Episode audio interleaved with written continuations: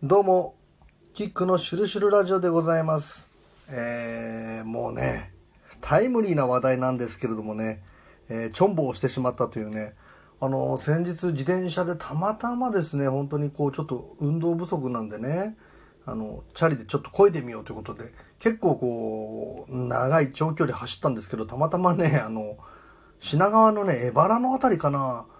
マーチョンボという店を見つけてしまいまして、思わずね、写真を撮ってそれをツイッターに上げてしまったんですけれどもね、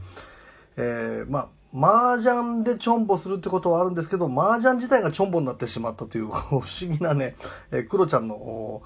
ねクロちゃん7000万円の退職金、えー、やっぱり、ちょっとこう、ね、7000万円おかしいじゃないかということで、6900万円になったというね、まあでもいろいろツイッターとかでね、なんかその7000万円もらえるのもおかしいみたいなね、えー、こと言う人もいて、それぞれの意見はありますけれどもね、あのー、なんかね、記憶の中で、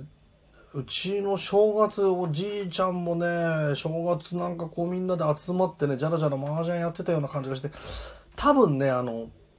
宇宙人に、えー、その時僕はね、あの、UFO にこう、アブダクトされたからかな、記憶が曖昧だと思うんですけれどもね、そこに1000円とか1万円とかなんかいろいろこう、飛び交ってたような感じがするんですけれども、いや、そんなことないよね。多分あの、アブダクトされたから間違えた記憶を植え付けられて、で、地球に帰ってきてるからだと思うんですけれどもね、そんなことあるわけないですからね。賭博ですから、賭け麻雀ってやっちゃいけないわけですからね。まあ、そんなわけでね、あのまあ、誰かがリークしたんだろうっていう、まあ、当たり前の ね、そういう話だとは思うんですけれどもね。まあ、そもそもね、じゃあ、こう、ずっと仕事をこう、まあ、やられていた人なわけですからね、そこをこう、まあ、ね、首相おろしみたいなこう勢力もやっぱりこうあるんでしょうね。その中で、えー、そこだけね、つまみ上げられてね、えー、大チョンボというような形にはなってしまったんだけれども、これもね、もういろいろなトラップのうちの一つっていうかね、まあ、よく麻雀する人だからっていうところにこう目をつけておいてそこの情報をバーンと出したっていうような、まあ、形だとは思うんですけれどもね。別にクロちゃんの肩を持ってるわけじゃないんですけれどもね。それを全部じゃあ一斉にこうやっていくんだったら、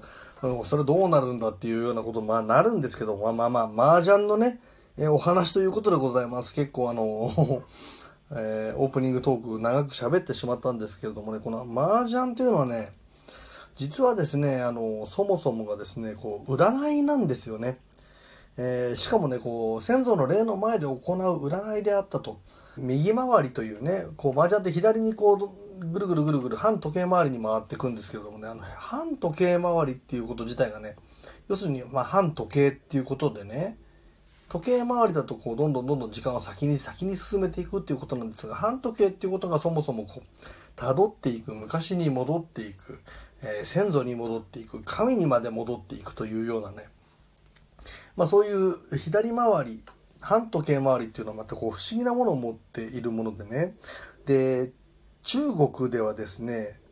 えー、誰かが亡くなって埋葬された時とかね。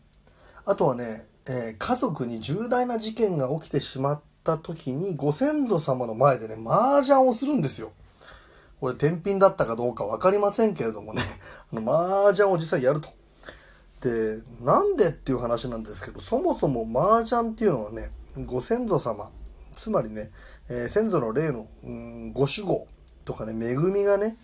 一家のメンバーにどういうふうに振り分けられて影響しているかを見るっていうね、一種の占いなんですよ。で、誰かがね、こう一族の中の誰かが亡くなった時に麻雀をすることで、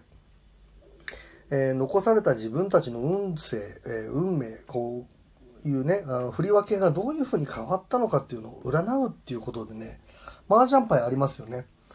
えー、このまあ、マージャンパイね、ピンズ、マンズ、ソーズ、ね、自薬ってありますけどね、それぞれに意味があるとされていてね。で、ピンズっていうのはね、こ財産、えー、お金とかね、えー、まあまあ、全体のお金だけではない、まあ、財産持ってる財ですよね。すべての財、まあ土地も財だし、えー、持っているようなものも財になるしね。そういった意味でね、ピンズって財産なんで。財産全体ね。で万図っていうのは、まあ、1万2万っていう書いてあるあの万ね、まあ、昔の古い字の万ですけれども。ザお金。紙幣とか貨幣とか。まあもうそのものストレートにお金。それから想図これがね食料食べ物の状態ですよね、まあ、ご飯に困る。ね飯に困るっていうことは本当に根源的に死のね恐怖とこう、まあ、結びつく直結するところですから。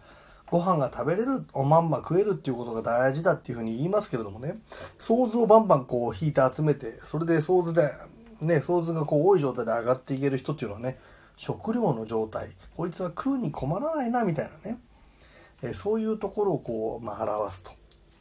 で自悪。ね。自悪っていうのはこれ方位とね季節を表す、まあ、トンナンシャーペーってありますよね。で白髪チュン。どういう方位ででまたどんな人に会えるのかなっていう人間関係を表してる。でこれ自悪が来ないと自悪を引くことができないとねこう人間関係に乏しいっていうかね人脈が弱い人だというふうなことになると。でこれをね、えー、見るんだと。そういうね結構シビアなものでね、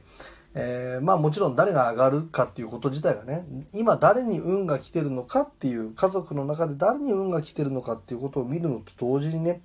えー、こういうピンズマンズソーズ自悪でそれぞれに、どういう風な種類の運が来てるのかを見る見極めるね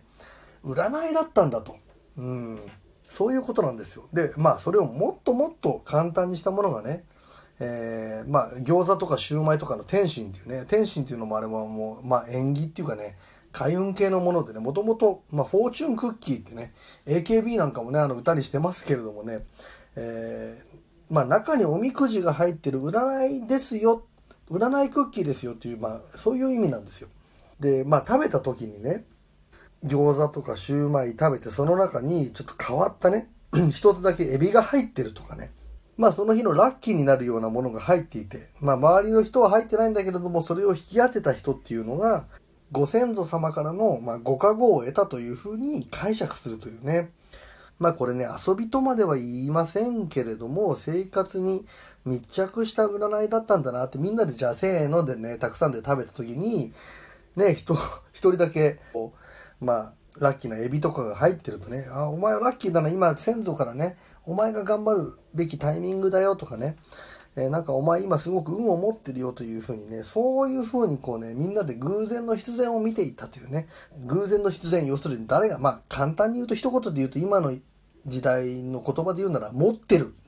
持ってる人だねっていうのを見極めるっていうような、まあ遊びではないんだけれどもそういうまあ占いだったというね。タイムリーですけれども今世の中に話題に出ている麻雀というのは実は先祖の霊の前で行う占いだったという話でございます。